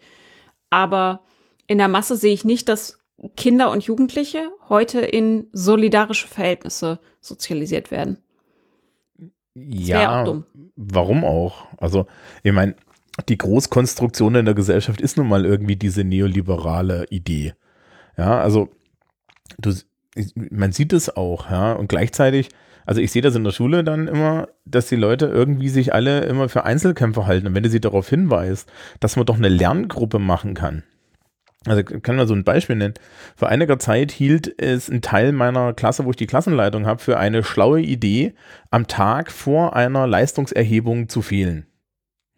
Die hatten mhm. da langen Nachmittag, also ich kann es irgendwie verstehen und das war, und da waren auch noch Freistunden drin. Und dann komme ich natürlich und muss ihn auf die Füße treten, weil es gibt Regeln. Ne? Mhm. So. Und äh, da habe ich auch gesagt, liebe Leute, ihr habt da, im, ihr habt da nachmittags drei Stunden Zeit gehabt. Ne? Und der fiese Spruch, den ich immer habe, wenn die Leute wegen sowas allein bleiben, ist, liebe Leute, wenn ihr daheim bleibt, um zu lernen, seid ihr mit der einzigen Person zusammen, die es definitiv nicht besser kann als ihr. ja? mhm. wo, wo, wir sicher sein können, von der Person kannst du nichts mehr lernen und äh, wenn die hundertmal irgendwelchen Mathe-Scheiß in einem Buch rechnet, dann wird es jetzt erstmal nicht besser, weil äh, Verstehen schlägt Üben und Wissen immer. So. Aber habe ich gesagt, wie wäre es denn gewesen, ihr wärt in die Schule gekommen, ihr habt alle nachmittags diese Doppelstunde frei, ja, das ist scheiße, verstehe ich absolut. Aber in der Doppelstunde setzt ihr euch hier einfach hin, hier ist Platz, hier ist warm, hier gibt es Essen ja, und arbeitet als Lerngruppe, weil der eine ist an der Stelle blind, der nächste ist an einer anderen Stelle blind und gemeinsam habt ihr einen größeren Lernerfolg. Wurde ich angeguckt, als wäre mir ein dritter Kopf gewachsen. ja, und das werde ich, ich aber. Ich habe mal gehört, hm? dass es Studiengänge gibt, in denen es üblich ist, insbesondere in den Naturwissenschaften, ich habe das hier in Hannover insbesondere für Life Science gehört. Ich weiß nicht, ob das stimmt, aber es geht das Gerücht rum, dass es Menschen gibt, die in der Prüfungsvorbereitung Bücher aus der Bibliothek stehlen oder Seiten rausreißen. Kenne ich aus der BWL in ja. Eichstätt. Ich kenne das von aus der Juristerei. Hm? Da Leute, die Bücher verräumen. zusammen. Verräumen, ich bin schockiert. Also wir hatten in äh, Oldenburg und da gibt's noch nicht mal mehr Jura, wenn ich mich jetzt nicht vertue. Nee, ich glaube, wir haben kein Jura da. Ähm, da gibt's glaube ich, auch ein paar angekettete Bücher in der Bib. Ja, und da werden dann Seiten rausgerissen, wurde mir gesagt, wenn man sie nicht verschwinden lassen kann. Wow. Und ich frage, also ich, ne, ihr könnt euch vorstellen, wie, mit welcher naiven Grundhaltung ich an dieses Problem rangegangen bin. Nämlich so, bitte was, warum? Und meine, meine Idee war, warum sollte dir das helfen, wenn jemand anders eine schlechte Note bekommt? Weil deine Eins ist doch nicht mehr oder weniger wert, wenn jemand anders auch eine Eins hat. Und dann wurde ich mhm. darüber aufgeklärt, ob ich nie in mein Bachelorzeugnis und Masterzeugnis geguckt hätte. Es gäbe mittlerweile doch auch die internationalen Noten. Und da bekommt ein A nur, je, nur die besten 10 Prozent, glaube ich. Das heißt, die Eins kann weniger wert werden, wenn andere auch eine Eins bekommen. Und Gerade im Bereich, also zum, ja. Ich habe in meinen Zeugnissen nachgeguckt. Ich habe tatsächlich auch so ein Ding. Ähm, in meinen internationalen Zeugnissen ist dieses A, B, C drin. Mhm. Und wie pervers ist das denn, dass deine Eins weniger wert wird, wenn andere auch eine Eins haben? Ja. Das ist doch der, das Normal, das, also ich kenne das aus der Schule noch als, als gaußsche Normalverteilungskurve, die halt erfüllt sein muss. ähm, das zweite, was ich kenne, sind in Zeugnissen Perzentile, die angegeben sind. Also Mhm. Hier, ne? Man ist im Ver also die und die Note ist im Vergleich zum Rest in dem und dem Perzentil über die letzten so und so viel Semester oder so. Mhm. Ähm, und dann tatsächlich in zum Beispiel bei Jurastellen, bei den Begehrten, so RichterInnenstellen und so, dann äh, da ist es zumindest im, äh, wie heißt denn das, wenn die da zusammensitzen, also ja. nach dem Studium Referendariat und genau. so. Ähm, da geht's dann nicht mehr unbedingt nur nach Note, sondern die drei Besten aus dem 15er-Kurs kriegen halt die entsprechende Empfehlung und so. Also äh, ja, wow. Und äh, ja. im Gym in, ich weiß es, im gymnasialen Referendariat, jedenfalls hier in Bayern, ist es ein offenes Geheimnis, dass es für eine gegebene Gruppe an Referendaren nur eine mh, hm, feste Anzahl an Einsen und Zweien gibt. Ja. die verteilt werden dürfen. Und es wurde zu Leuten schon nach Lehrproben gesagt, ja, wir können ihnen jetzt hier keine Eins für geben, weil wir dürfen ihnen eigentlich nur noch eine Zwei geben, wir haben die ganzen Einsen schon vergeben sozusagen. Was bringt das? Also was bringt das gerade im Ref? Ähm, jetzt speziell für Lehrkräfte. Ähm, Wenn da ein paar sind, die sehr gute Noten haben, hat das irgendwelchen Einfluss auf die, auf die Laufbahn später? ja, genau. ja, das auf die hat Einfluss Psyche auf von die den Laufbahn. Benoteten. Äh, naja, da, nein, das hat tatsächlich, also das hat, das hat tatsächlich einen, einen Einfluss auf die Laufbahn, weil nämlich ähm, Menschen mit einem Einser-Staatsexamen, eins und zwei, zum Beispiel sehr einfach ähm, geeignet sind, ans Kultusministerium zu kommen. Und ähm, ich placke jetzt mal die Schulsprecher, weil wir nämlich letztens über Beurteilungen gesprochen haben. Und da ist es ähnlich. Also es gibt halt eine siebener Stufe Beurteilung und äh, wir haben es in Hamburg und in Bayern uns angesehen. Und in Hamburg ist es im Endeffekt so, dass die oberen zwei Beurteilungsstufen beide sagen, ähm, du wirst nicht richtig gefördert. Und die unteren Stufen sagen, okay, du bist hier irgendwie fehl am Platze und wir müssen was daran ändern, dass du deine Leistung besser bringst. Also das ist noch die nette Variante. In Bayern ähm, heißt es eher, in Bayern heißt es eher, ähm, wenn sie was werden wollen, müssen sie Stufe 1, 2 oder 3 sein und die werden auch aus politischen Gründen gern mal vergeben. Also sprich, du wirst halt hoch beurteilt, wenn jemand dich auf einer Stelle haben möchte. Scheißegal, ob du geeignet bist. Ja, andersrum sagt automatisch, ähm, sagt es automatisch, wenn du eine gute Beurteilung hast, dass du geeignet bist, scheißegal, ob du es wirklich bist. Und äh, das ist üblich und im Referendariat war das auch immer so, dass es dann halt hieß, ja, ähm, ähm, ja, die, die, die ganze, äh, also, also die richtig guten Leute haben, haben da irgendwie, haben dann irgendwie ihre Einser bekommen und ja, davon gab's aber, darf es aber maximal einen oder zwei geben. Ich meine, Christoph hat ja den Gauss erwähnt. Es gibt diese, diese berühmte Geschichte, die finde ich jetzt wahrscheinlich nicht mehr, von einer Grundschullehrkraft in äh, äh, irgendwo auch im platten Land und die hat, die war halt gut und die ganze Klasse hatte Zweier und Einser. Mhm. Ja. Und die Frau hat Stress gekriegt bis zum Umfallen, weil sie doch nicht jedem ein Übertrittszeugnis für die, fürs Gymnasium ausstellen kann. Scheißegal, wie gut sie ihren Job anscheinend gemacht hat und wie gut die Kinder waren. Das geht ja nicht. Ja. Mich verstört das total.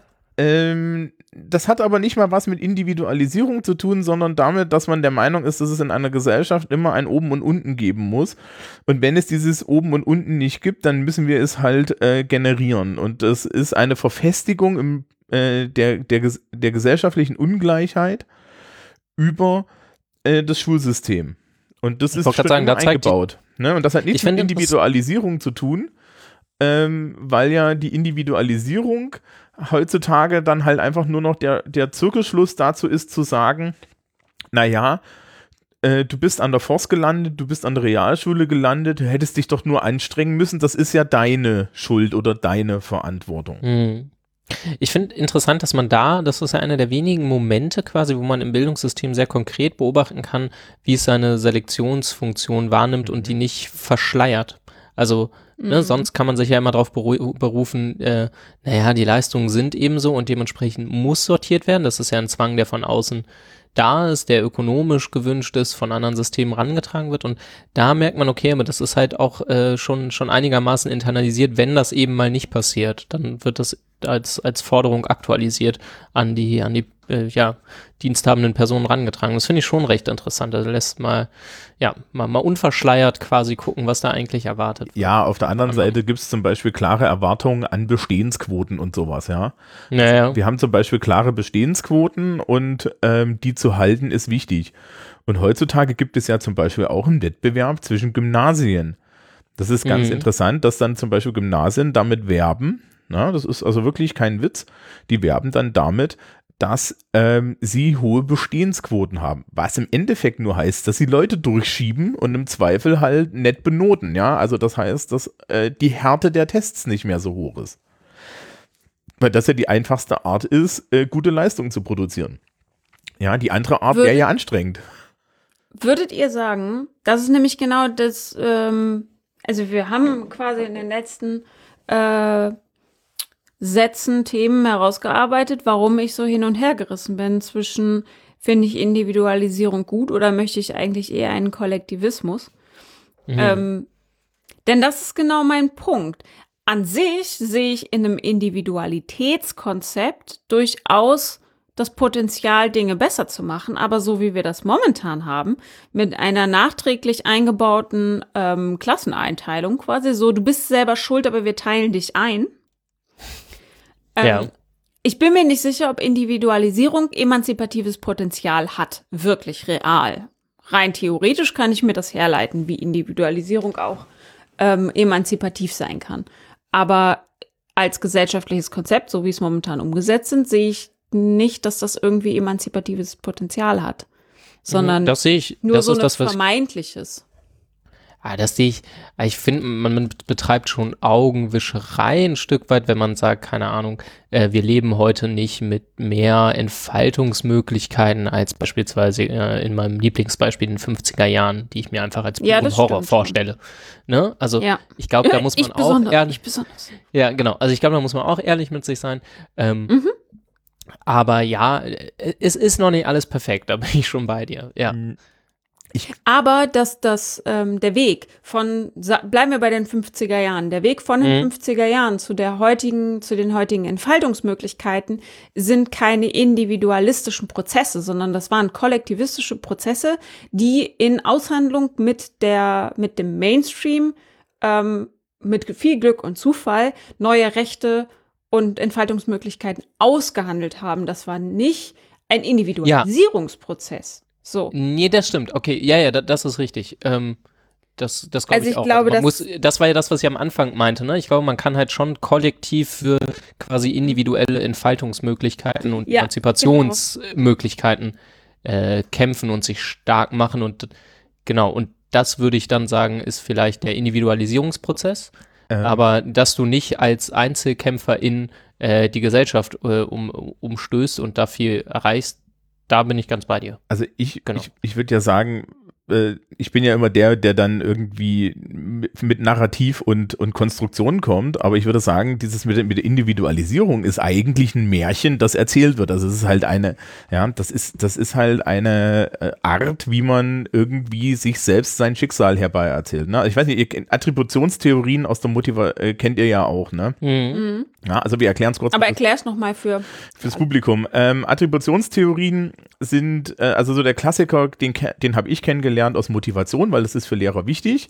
Ähm, man kann immer extern oder intern attribuieren, wenn etwas passiert und man kann positiv und negativ attribuieren. Das heißt also, der Klassiker, den du als Lehrer lernst, ist, wenn ein Schüler oder eine Schülerin ähm, zum Beispiel extern äh, negativ attribuiert und äh, intern positiv attribuiert, dann ist das so, äh, schreibt eine Arbeit und wenn die Arbeit gut ist, dann sagt die Person, das war meine Leistung und wenn die Arbeit schlecht ist, dann sagt die Person, naja, kann passieren, Tagesform, mh, hm, ja, die Aufgaben waren scheiße, der Herr Brand stinkt, ja.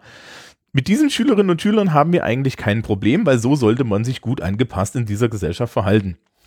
Die anderen sind schwieriger, weil jedes Mal, wenn die eine schlechte Leistung bringen, sagen sie, ja, das bin ich. Ich bin schlecht, ich bin wenig wert. Man sieht sich dann später beim Therapeuten meistens. Ja, und wenn es gut ist, wird dann gesagt, ja, das war ein Zufall und so weiter. Und genauso ist die Individualisierung so eine Attribution. Also es wird dann im Endeffekt gesagt, ich habe ja Erfolg gehabt, das liegt an mir. Nee, es liegt hauptsächlich daran, dass deine Eltern Geld haben. Ja, ich bin ja aufs Gymnasium gekommen, weil ich in der vierten Klasse gut war. Nee, liegt daran, dass deine Eltern Geld hatten. Ja. Ich habe witzigerweise vorhin erst eine Prüfung abgenommen, die die Zahlen dazu hatte, von so, einer, von so einem Hamburger Schulversuch. Ähm, bei, ich glaube, da ging es um Lesefähigkeiten, die Kinder mit Eltern mit akademischem Hintergrund brauchten bei dem Lesetest 68 von 105 Punkten. Und die Kinder von Eltern ohne Schulabschluss brauchten 98 Punkte von 105, um eine Gymnasialempfehlung zu bekommen. Also so, dass die Krass. Lehrkräfte sagten, dieses Kind ist fähig, aufs Gymnasium zu gehen. Das ist, glaube ich, in Zahlen aus genau das ausgedrückt. So, ähm, ja, du bist wahrscheinlich auf dem Gymnasium, weil deine Eltern schon da waren oder du ähm, oder deine Eltern haben das Ansehen weil du musst ja nicht, deine Eltern mhm. müssen ja keine AkademikerInnen sein, damit du aufs Gymnasium kommst, aber genug soziales Kapital haben. UnternehmerInnen zum Beispiel haben ja manchmal auch keinen Ja. Hochschulabschluss oder so. Genau, Aber Journalistin das sein zum Beispiel. Genau, so, Ähm, so ich- halt Berufe mit hohem sozialem Kapital. Genau, also ich kenne das ja. Es Und gibt, das differenziert sich ja mittlerweile auch nochmal intern aus. Ne? Also ich weiß nicht, wie die Quoten gerade ganz genau sind, aber die, die meisten Kinder gehen ja, glaube ich, mittlerweile aufs Gymnasium. Ne? Und da setzt dann Bourdieu ja. wieder ein und sagt, naja, das wird sich schon noch differenzieren. Ne? Dann gibt's verschiedene Gymnasien, dann bist du vielleicht Mhm. in Anführungsstrichen nur im, im Gymnasialzweig der EGS gelandet. ja, oder Voss. Ähm, oder, ja. oder gehst an eine Forst Mhm. oder ne, so oder also da gibt's dann halt schon auch Wege und da dann jetzt nochmal Beck, ähm, der sieht nämlich schon sowas wie ein, wie ein Fahr er nennt das Fahrstuhleffekt. Ne? Also die, die sozialen Ungleichheiten sind weiterhin da, aber der, der quasi absolute Lebensstandard hat sich äh, schon seit den 60er Jahren oder so, ist der eben nach, nach oben gegangen. Aber in halt in so einem Fahrstuhlprinzip, ne? Also die Abstände zwischen oben und unten sind gleich, aber so die ganze Gesellschaft ist frupp, so ein bisschen nach,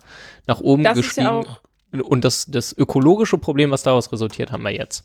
und das das bedeutet, ist ja auch das, das Bildungsparadox. Ja, also genau. das unterliegt ja auch diesem Fahrstuhleffekt, dass du jetzt für eine Ausbildung zu, keine Ahnung, hier Bürojob einsetzen, Mhm. das kannst du nicht mehr mit dem Hauptschulabschluss machen, weil 50 Prozent aller, äh, aller deines Jahrgangs machen Abitur. Da muss es für den gehobenen Bürojob halt schon das Abitur sein, wo es früher Ja, ich wollte grad sagen, oder Hauptschule war.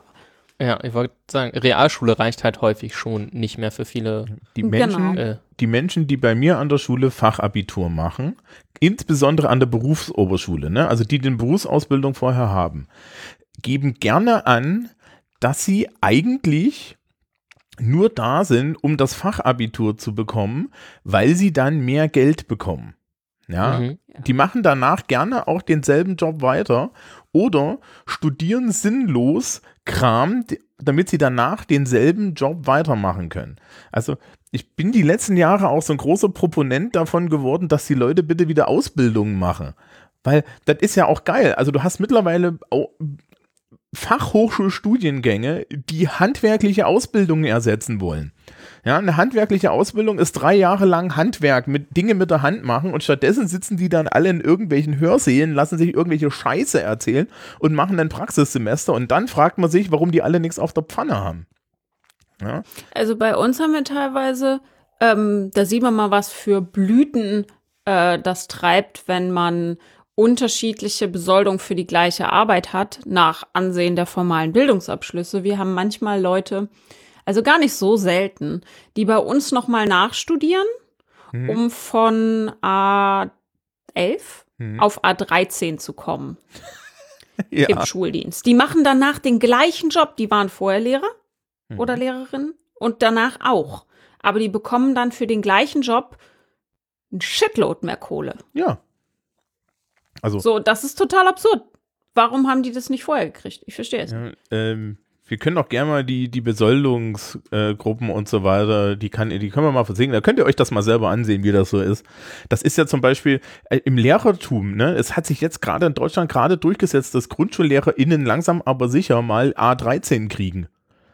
Weil, Mhm. hey, die Leute, die in den ersten vier Jahren die Kinder bilden, ja, die sind ja nicht so wichtig wie ich Nase, die eigentlich fertig gebackene Menschen vor sich hat und denen dann noch so ein bisschen zeigt, wie man Fachabi besteht. Nee, komm, die kriegen nur Aber A10 Thomas, das oder kann doch A11. jede Frau. Das ist doch nur Kleinkinder. Ja das, ja, das nächste ist, dass das natürlich alles Frauen sind, aber die sind ja auch in der Grundschule richtig, weil da muss man ja so mütterlich sein.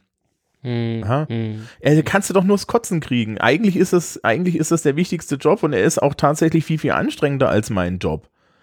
Ja, Man kann sagen, andere Bildungssysteme in anderen Ländern handeln das ja durchaus auch anders. Ne? Das ist schon Ja. interessant zu beobachten. Siehe übrigens auch, wenn wir dann noch von davon weggehen, ähm, da, da ist ja mein, mein persönliches, äh, da drehe ich ja am Rad, ähm, im Bereich Kindergarten und frühkindliche Bildung und so, ne? Auf der anderen Seite kommt da dann wieder, ja, wen, wen stellst du da dann ein? Also, ne, sind das dann die nächsten Ausbildungsberufe, die wegfallen, ähm, weil das eben, weil die Ausbildungen so sind, wie sie sind. Die Leute da sind ja nicht schlecht, aber trotzdem äh, könnte da an manchen Stellen halt noch ähm, besser geschultes Personal eingesetzt werden. Das finde ich, ne, da sind wir jetzt wieder beim Thema, ist auch ambivalent. Ähm, wo lässt man noch Platz für wen? Ähm, Und da ist halt auch die, ist halt auch immer dann immer so zum Beispiel so eine Forderung drin, dass man jetzt ErzieherInnen mal FH bildet, damit die mehr Geld einsammeln. Also ich hätte ja einen Vorschlag, ne? Man könnte ihnen einfach so mehr Geld zahlen. ich, ja. ich bin tatsächlich dafür, ähm, PädagogInnen in der frühkindlichen Bildung über ein Studium auszubilden, weil das Fachwissen, mhm. was benötigt wird und die Reflexionsarbeit, die da geleistet werden muss, ist einfach in der Ausbildung nicht zu vermitteln. Genauso bin ich sehr dankbar dafür, dass ähm, das Hebammengesetz geändert wurde und Hebammen nun studiert haben müssen. Mhm. Weil es gibt einfach Sachen, die kannst du in einer praktischen Ausbildung nicht sicher vermitteln und nicht in dem Umfang vermitteln.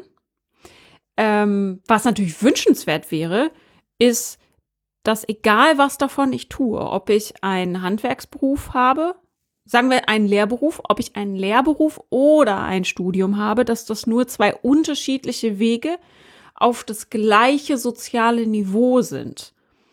Das ja, ist das, da was mich wir jetzt schon solidarisch sein. Ja, nee, es das geht ja auch nicht. Ich habe eine relativ steile These. Vielleicht, ähm, mhm. also ich würde sagen, also erstmal Individualität ist nicht Individualisierung. Mhm. Ja. Das ist jetzt, die, die These ist nicht so steil. Komm, uh, warte. Also, bleibt, bleibt. warte, warte. Sie sich an, kommt jetzt. Ja. Mhm. Ähm, Individualität ist nur durch kollektivistische Anstrengung zu erreichen. Mhm. Ähm, wenn man das nicht macht, hat man Individualisierung. Und Individualisierung, würde ich sagen, ist für die Mehrheit der Gesellschaft eher negativ, weil sie nicht das Kapital besitzt, um individualisierte Prozesse abfedern zu können. Könnt ihr mir folgen? Ja, also im Endeffekt heißt das, wenn wir mehr Individualisierung haben, ne, also dem so ein bisschen dem neoliberalen Ruf folgen, mhm. sind wir eigentlich viel, viel besser, insbesondere in den unteren Statusgruppen ne, und den marginalisierten Gruppen und so, zu kontrollieren, als und, und auch über den Löffel zu ziehen, als ähm, wenn sich das organisiert. Ne? Also wenn jetzt. Genau, also wenn ich verhindern will, dass Menschen, dass es Menschen besser geht, dann erreiche ich das am ehesten dadurch, dass ich sie ähm, separiere. Hm. Durch was auch immer. Da muss ich mal einen Sound ziehen. Ja, ja. genau. Ja, also genau. es geht gar nicht darum, die wirklich räumlich voneinander zu trennen. Es reicht, wenn sie sich nicht mehr als eine Gruppe verstehen, wie zum Beispiel alle, die angestellt arbeiten. Ja, ähm, und das ist ja der Grund, warum zum Beispiel in den USA so diese, diese Gewerkschaften immer so ganz schlimm beäugt werden, ja. Weil so eine Gewerkschaft ist ja schlimm. Ähm, habt ihr das gehört? Kickstarter. Weil die kommunistisch ist. Ja, ja, nee, nicht mal, sondern weil die auf einmal Forderungen stellen können, weil du nicht einfach Hire and Fire machen kannst. Wenn der Rest naja, dann das sagt. Das Problem ist ja, Ge Gewerkschaft kostet ja Geld, wenn du da Mitgliedschaft, wenn du da Mitglied bist. Ne? Ob sich das rentiert, das, das, das ähm, können wir historisch nicht nachvollziehen, doch, ob das doch. eine sinnvolle Sache ist, du. Äh, ja. Doch, doch, da gibt es ein paar schöne ich, Sachen. Ähm, was ich in den USA so krass finde, ist nicht, natürlich wehren sich die Firmen dagegen. Aber was sich ja, wer sich ja auch massiv wehrt, zum Beispiel, ich glaube, das war vor einem halben Jahr in den USA in einem Volkswagenwerk. Mhm. Die Angestellten, die Arbeiter wollen das nicht, weil die das auf, als Angriff auf ihre Freiheit, ihre Ausbeutung selber auszuhandeln verstehen. Das ist dieses amerikanische mhm. Verständnis von Freiheit, wo jede Solidarisierung ja, gleich Kommunismus. Ich weiß nicht, was ihnen das abschneidet, aber ja, also. Aus deutscher Sicht quasi nicht nachzuvollziehen. Ähm, ich kann halt noch ein aktuelles Beispiel machen. Die Folge kann ich auch gerne verlinken. Ähm, The Daily ähm, hatte letztens etwas mit ähm, Bernie Sanders in Nevada. In, in, in äh, Nevada gibt es eine sehr starke Gastronomie-Gewerkschaft. Äh, die hat auch sehr viele Leute. Und die haben vor, vor 20 Jahren oder so kostenlose Gesundheitsversorgung für sich rausgestritten aber nur Mitglieder dieser Gewerkschaft. Und die mhm. waren dann auf einmal gegen Bernie Sanders, weil wenn der dieses private Gewerkschaft, äh, dieses private Gesundheitssystem abschafft, müssen sie ja auf einmal wieder zahlen. Und das war total geil, weil die die Führer dieser Gewerkschaft gesagt haben: Ja, Moment mal, wir haben hier für uns die Kostenlosigkeit und was mit dem Rest ist, ist uns ja scheißegal. Ja, und ja dann, der eigene Tellerrand, ne? Ja, und dann findest du Leute, die sagen, ich habe trotzdem für Bernie abgestimmt, weil meine Familie, meine Kinder und so weiter sind nicht in dieser Gewerkschaft, die können da nicht drin sein und die sind alle am Arsch, wenn da was schief geht. Und das haben wir dann halt Solidarität versus Individualisierung auch an so einem Beispiel, ja. Ähm, und die, die Leute gegeneinander ausspielen, das funktioniert bei uns im Schulsystem schon teilweise sehr gut. Ne? Wenn du jetzt so, ich habe halt fragmentierte Klassen, die frisch zusammengewürfelt sind. Und ich habe Klassen, die, die werden zu einer Klassengemeinschaft relativ schnell. Habe ich dieses Jahr auch wieder ein tolles Beispiel. Und es macht auch unheimlich Spaß da drin sein. Dann habe ich andere Klassen, die zerfallen in drei Gruppen und dann hast du, wenn du als Lehrkraft die wirklich alle äh, fertig machen willst, hast du unheimlich einfaches Spiel. Ja, musst du nur dem einen, musst du nur Gruppe 1 mal irgendwie äh, in, der, in der Gruppenarbeit eine gute Note geben und den anderen eine schlechte Note und sagen, ja, sie sind ja nicht die da drüben und dann, dann wäre das schon erledigt, ne? Ähm, nicht, dass wir sowas tun, zum Glück nicht, ja, aber äh, so einfach geht. Also da muss man dann sagen, am Ende versuche ich, versuche ich das den Kindern auch immer zu erklären und den jungen Leuten.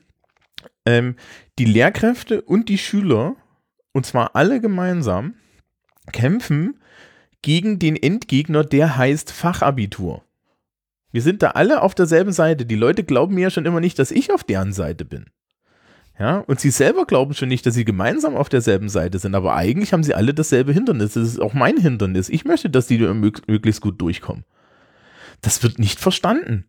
Ja. Aber ich glaube, wenn du so sozialisiert bist, dass du mit Scheuklappen den Blick immer auf den Preis hast mhm.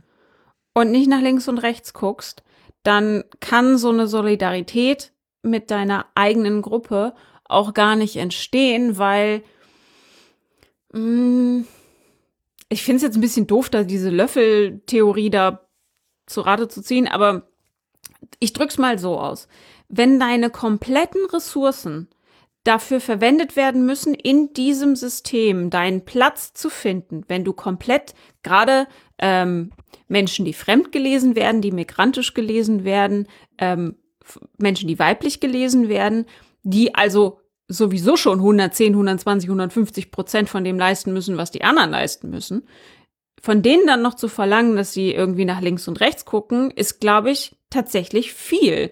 Weil mhm. diese Räume, in denen sie das tun können, in denen sie gucken können, wer ist eigentlich mit mir und wie können wir hier Energien bündeln, ähm, die Energie ist nicht da weil die wird für den Aufstieg gebraucht. Ich denke das jedes Mal wieder, wenn ich von Leuten höre, dass die Arbeiterkinder sind und ihr Studium abgebrochen haben, weil es keine Unterstützung gibt. Und die sich auf äh, sozialen Medien dann darüber ähm, nicht beschweren, aber die klar machen, ich musste abbrechen, weil es diese Unterstützung nicht gab. Und denen dann die Stellen, die dafür zuständig sind, sagen, es gibt das und das und das und das und wir waren doch da. Ja, dafür musst du aber die Ruhe und die Muße haben, dich nach Unterstützung umzusehen. So. Das heißt, selbst wenn, wenn die Möglichkeit besteht, sich Unterstützung oder gemeinsam solidarisch miteinander zu handeln, wenn die da ist, wenn der Raum da ist, musst du vielleicht auch die Zeit und die Muße dafür haben. Das geht nicht, wenn du dieser scheiß Karotte hinterher rennst. Würde ich mhm. jetzt mal so sagen. Aber das würde ja dann bedeuten, dass so Menschen, die die, die, die Löffelzeit und Muße haben, vielleicht ein bisschen was davon abgehen können, anderen Leuten den Rücken frei zu halten. Ja. ja das wäre dann eine Solidarität.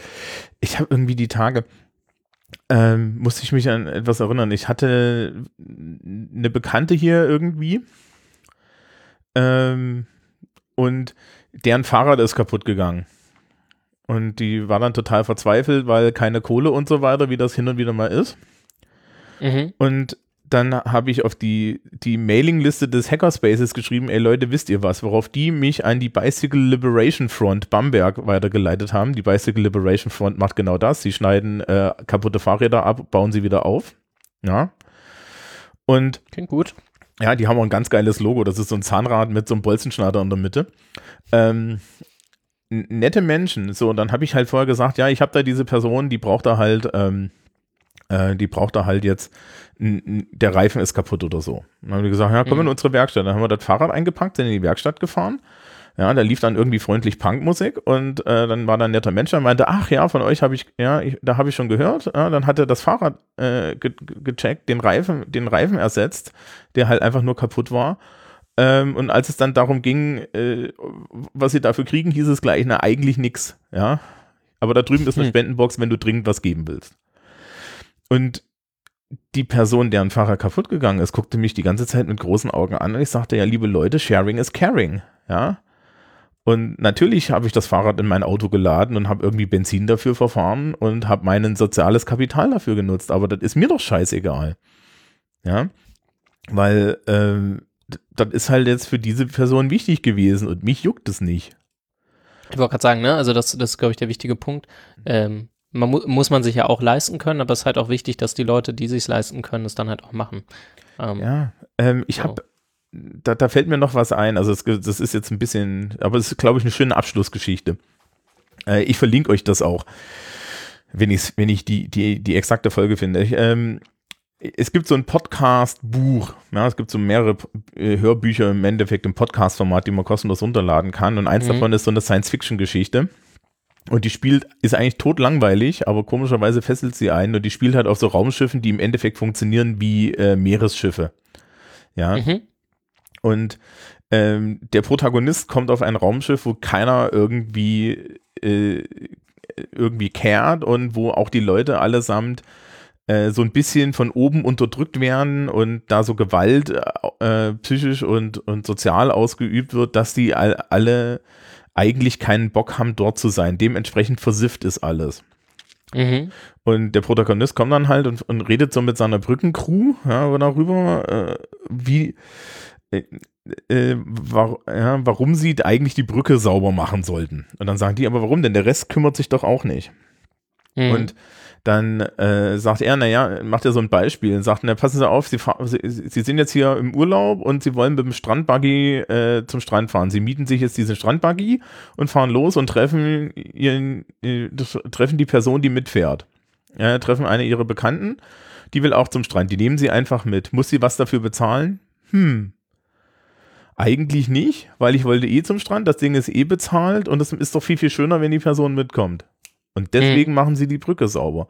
Und deswegen hilfst du Leuten, Fahrräder aufzubauen. Und deswegen, ja, gehst du den einen Meter extra. Natürlich hat Jennifer recht, dass man dafür auch die Löffel braucht und die Zeit und die Ressourcen. Aber wer sie hat, sollte sie, ist meiner Meinung nach verpflichtet, sie einzusetzen. Genau. Und das war unsere Aufgabe. Ja, ist so gut. Ja. Ja. Und ähm, mehr kann man eigentlich nicht so sagen. Ne? Also ich finde ich find diesen Widerspruch Individualisierung und Individualität ja ganz spannend, weil im Endeffekt äh, können wir vielleicht noch so als abrundendes, als abrundenden Hinweis mit unterbringen. Ja, ähm, wenn du dir, wenn man sich so anguckt, ne, äh, gerade was Feminismus angeht oder auch äh, LGBTQIA Sternchenrechte, ja, das wurde alles immer nur in der Gruppe erstritten. Und deswegen kannst du heutzutage irgendwie Pride machen, ne? Und deswegen kann man heutzutage irgendwie ähm, hat man da Fortschritt und dass Leute sich mehr ausleben können, nur weil es vorher mal Leute gab, die halt ja Stonewall Riots gemacht haben. Ja. Das bedeutet aber auch, und ich glaube, das ist eine wichtige Lektion aus der ganzen Geschichte, dass minimale Unterschiede keine Rolle spielen dürfen, wenn es um kollektive Bewegung geht, also dass man so eine gewisse Kränkungsresistenz mitbringen muss, weil die Stonewalls wären nicht möglich gewesen, wenn sich diese Gruppen, die da beteiligt waren, vereinzelt hingestellt hätten und jeder ein einzelnes Statement abgegeben hätten. Mhm. Und also zusammenarbeiten bedeutet nicht gleich sein. Ja. Muss es nämlich auch nicht. Nee, das muss es auch überhaupt nicht. Sondern man kann ja Koalitionen bilden, wenn man dieselben Ziele hat. Genau. Ja. Mhm. Und das ist dann vielleicht so der, der, der letzte Hinweis, weil das ist etwas, was ich jetzt auch immer wieder auch schon auf, auf, auf ja, so in Social Media sehe und in den, den, den Diskursen, die da so stattfinden, dass den Leuten ihre Differenzen gerne mal wichtiger sind als die gemeinsamen Ziele. Und ich meine, ey, ey, ne? Guckt in diese Welt raus. Wir haben genug Probleme, die wir global retten müssen ohne dass wir uns die halbe Zeit darüber ärgern, dass die Leute, die mit uns streiten, vielleicht nicht alles gleich sehen. Ja. Nur so.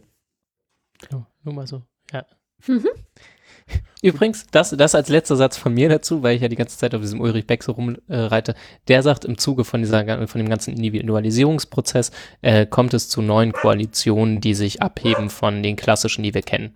Also, ne, so momentan, also quasi momentane situative äh, Koalition, um irgendwas durchzusetzen, wird es mehr geben, ähm, äh, als so, keine Ahnung, klassische Parteiarbeit oder so. Ne? Aber sowas wie Fridays for Future zum Beispiel, also äh, irgendwelche Koalitionen über Standesgrenzen äh, hinweg, wobei da die Frage ist, ob das bei Fridays for Future so ist. Aber ne, mhm. das, da das so die These, dass das kommen könnte. Ja, naja, das, es zeigt sich ja bei solchen, es zeigt sich ja bei solchen Sachen immer wieder, dass die sich dann genau an diesen Grenz, internen Grenzen immer wieder zerlegen. Ja. ja. Dass es dann, dass es dann halt am Ende doch darum geht, welche Geschmacksrichtung von links vegan du bist.